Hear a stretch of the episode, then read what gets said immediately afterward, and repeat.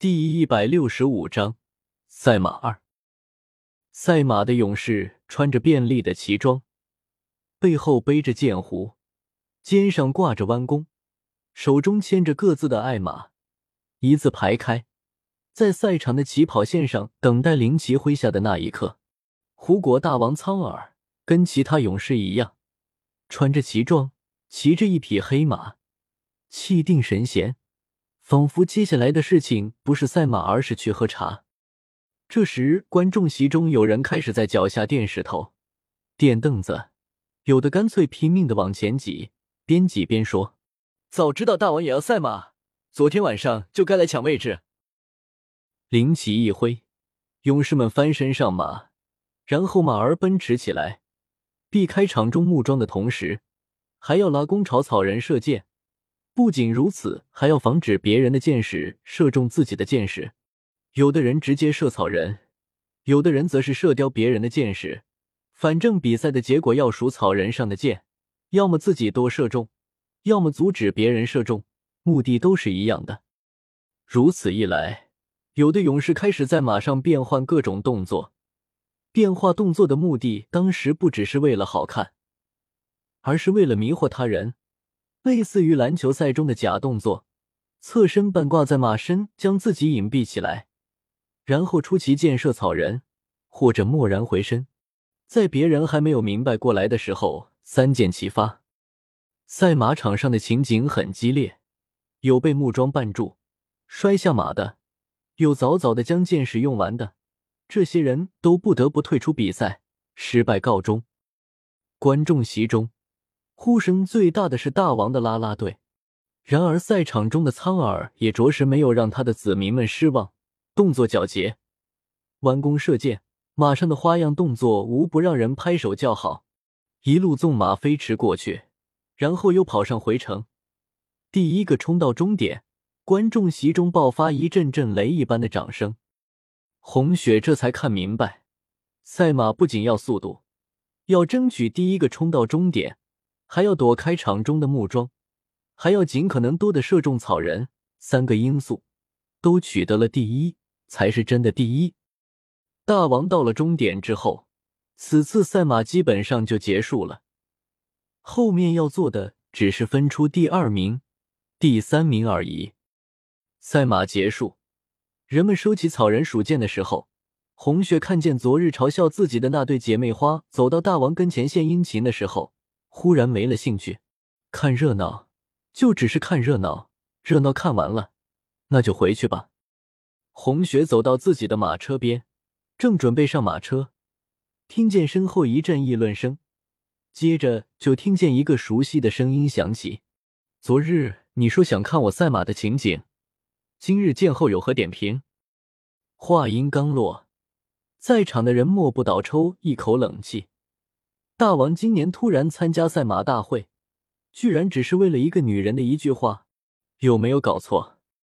红雪感觉自己快要众人火辣的视线给烧着了，只得转身走到苍耳面前，行了胡人的礼，说：“大王雄姿英发，马技高超，叹为观止，精彩无比。”苍耳轻轻的笑了一下，动作儒雅的理了一下袖子，然后说：“彩虹姑娘若是有事，就先走吧。”他也不知道自己身为大王，刚才为什么要追过来，问了一句如此没脑子的话。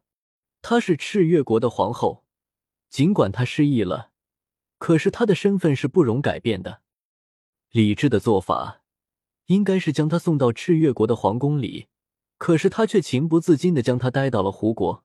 虽然目前赤月国和胡国还是和平相处，可是那只是表面。作为胡国的大王。他不能不提防赤月国这个大国。然而，这个女子是个身份复杂的女子，她是赤月国的皇后，更是赤月国最大的财主的心上人。留这样一个敏感的人在胡国，简直就是惹祸上身。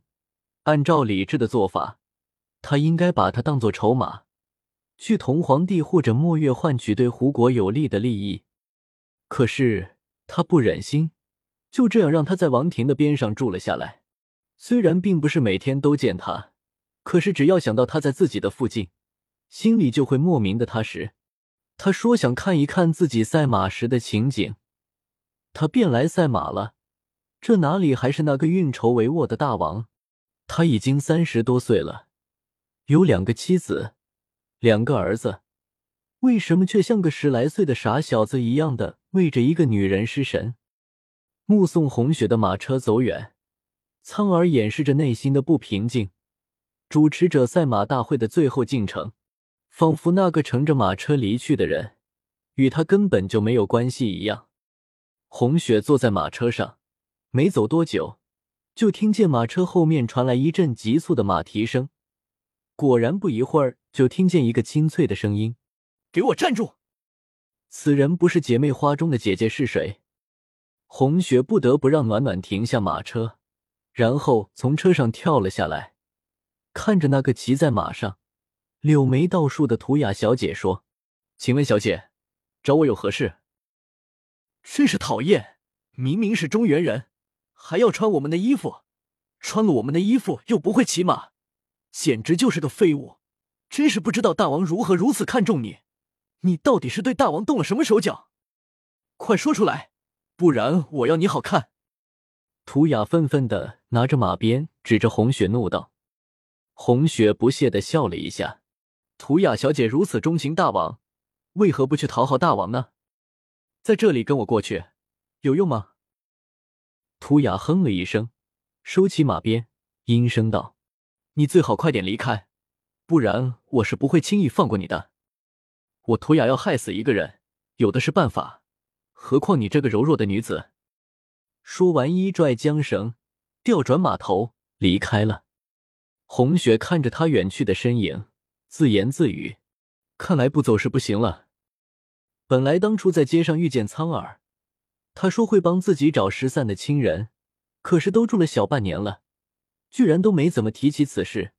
既然这里的人不欢迎自己，那就只能走了。”暖暖在红雪神色沉重，以为他心中害怕，便说：“主人，大王对你很好的，你不用怕这个图雅小姐，只要你告诉大王。”当王定会好好的教训他的。